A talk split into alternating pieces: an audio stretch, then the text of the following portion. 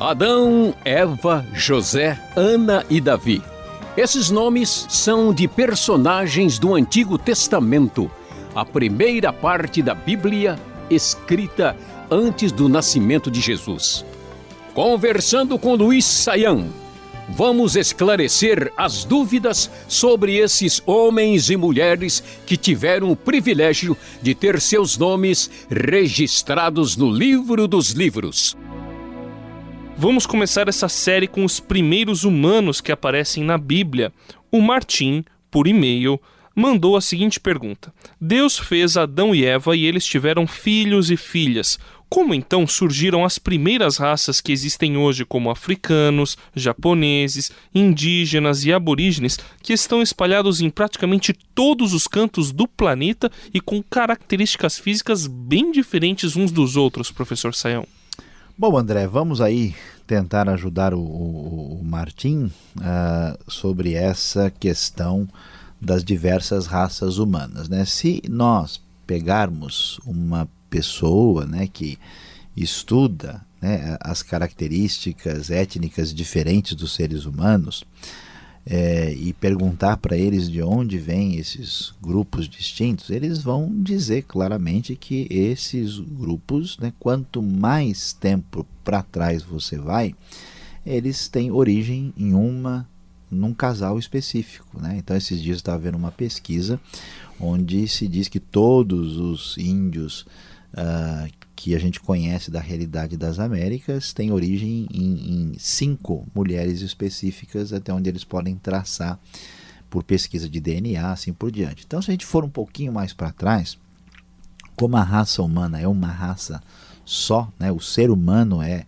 uma espécie muito bem definida, nós temos que chegar ao momento da história quando surge um primeiro casal. Agora, esse primeiro casal necessariamente tem um potencial genético para produzir uma variabilidade de seres humanos como nós temos. Então, uh, o que acontece no caso de Adão e Eva, como a Bíblia nos apresenta, eles tinham, uh, vamos dizer, todo esse potencial genético para ter descendência de raças tão específicas. A gente sabe como é que isso funciona. Né? Por exemplo, duas pessoas, aí, né, um homem se casa com uma mulher e ele tem olhos escuros e a mulher também tem olhos escuros. Só que os dois, como a gente diz na biologia, eles são heterozigotos, né? ou seja, eles têm uh, um gene de olho claro, mesmo que isso não se manifeste. Quando eles se casam, os dois que têm olho escuro, né, o chamado fenótipo escuro,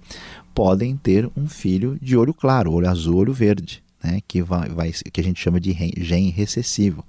Se esse, esse filho de olho claro casar-se com uma pessoa de olho claro, os seus descendentes para sempre só terão olho claro se não se casarem com outra pessoa uh, que não tenha olho claro. Então, o que a gente vai ter? Um filho descendente de um casal que, olhando, tem olhos escuros, que vai produzir toda uma geração de olhos claros daí para diante. E assim, essa especificidade né, genética, a gente vai perceber. O que aconteceu na história humana é que os grupos que foram se distinguindo casaram entre si e nós temos então essa diversidade étnica formada desde os tempos mais antigos, mas como nós temos uma espécie só, é claro que essa origem dessa espécie tem que ser a partir de um determinado casal, senão eles seriam incompatíveis entre si.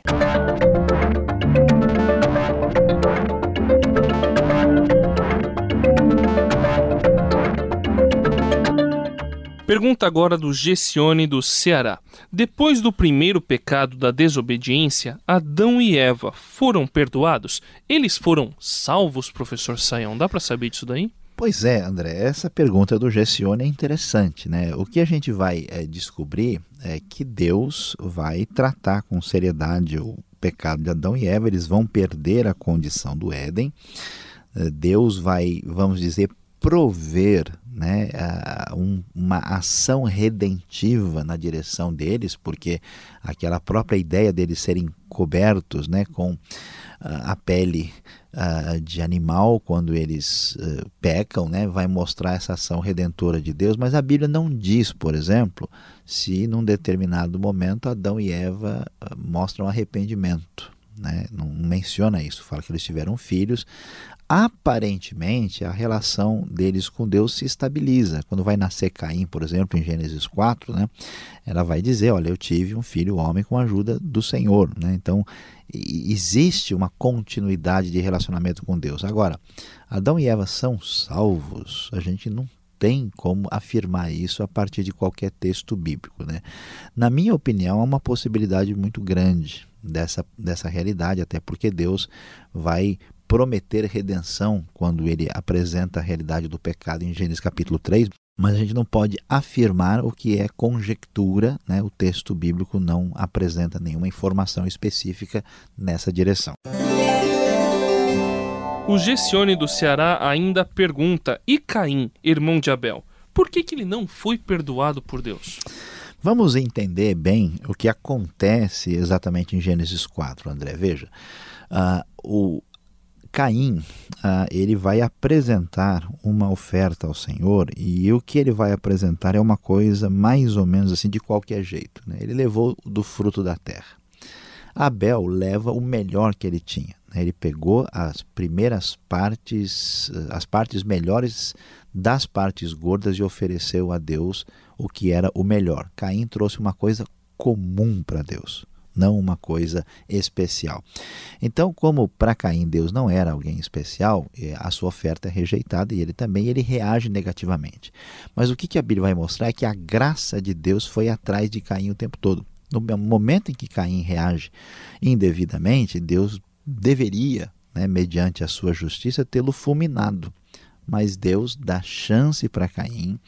Ah, quatro vezes o texto vai dizer que o Senhor então disse a Caim, né, Deus vai né, se aproximar dele até o ponto de mostrar a sua graça por meio do, de um sinal né, que impede que ele seja morto por causa disso, e em nenhum momento Caim reage. Então Caim rompe com Deus. Então a razão por que é que ele não é perdoado, porque todas as manifestações da graça de Deus para atingir e alcançá-lo, ele rejeita. Até o ponto em que ele rompe com Deus e se distancia, vai morar na terra de Nod, ao oriente do Éden, e dá início a uma civilização que estabelece uma ruptura contra Deus. Sem arrependimento, não é possível haver perdão. Sem reconhecimento real do erro, não é possível haver conserto da situação. Falando em Caim, que tipo de maldição foi essa que ele foi condenado, professor? Mudou a cor da pele dele? Ele se tornou um ser inferior ou foi alguma outra coisa? Olha, André, a, a, gente precisa né, prestar bem atenção nessa questão, porque é, não é exatamente uma maldição que está sobre Caim. Né? O que, que o texto bíblico vai nos dizer lá em Gênesis 4 é que Deus colocou sobre Caim um sinal para é, que Caim reclama, né? Quando ele é, recebe né, o juízo da parte de Deus, ele diz que isso não é razoável da parte de Deus, porque uh, agora né, que ele eh, vai perder a situação, porque ele é um agricultor, agora ele vai se tornar um, um andarilho perambulando pelo mundo, ele perde, né? ele coloca aparentemente, pelo texto, a, o fruto da terra acima de Deus na importância é que isso tinha. Então, aquilo que ele amou mais do que o próprio Deus, ao ponto dele trazer uma oferta qualquer, vai ser exatamente aquilo que ele vai perder. Ele vai perder a sua condição, ele vai ser um andarilho, uh, anderrante,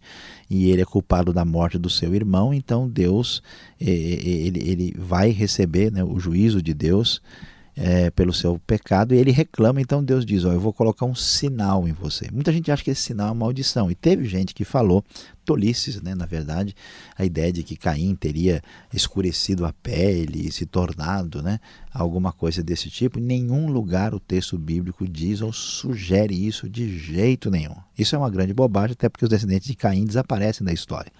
Então, se fosse esse o caso, então não haveria ninguém mais descendente de Caim no mundo, porque eles desaparecem no dilúvio. Então, o que, que vai acontecer é que esse sinal que Deus coloca sobre Caim é um sinal da graça de Deus, um sinal positivo, é um sinal de proteção, porque aquele né, que a, é, a preocupação de Caim é que ele fosse morto. Então, esse sinal é colocado para que ele não seja punido, mostrando mais uma vez a graça de Deus, dizendo: Caim, você tem mais uma chance de dar uma parada, olhar para trás e se arrepender e voltar para Deus. O sinal é de proteção e a Bíblia não diz que sinal é esse.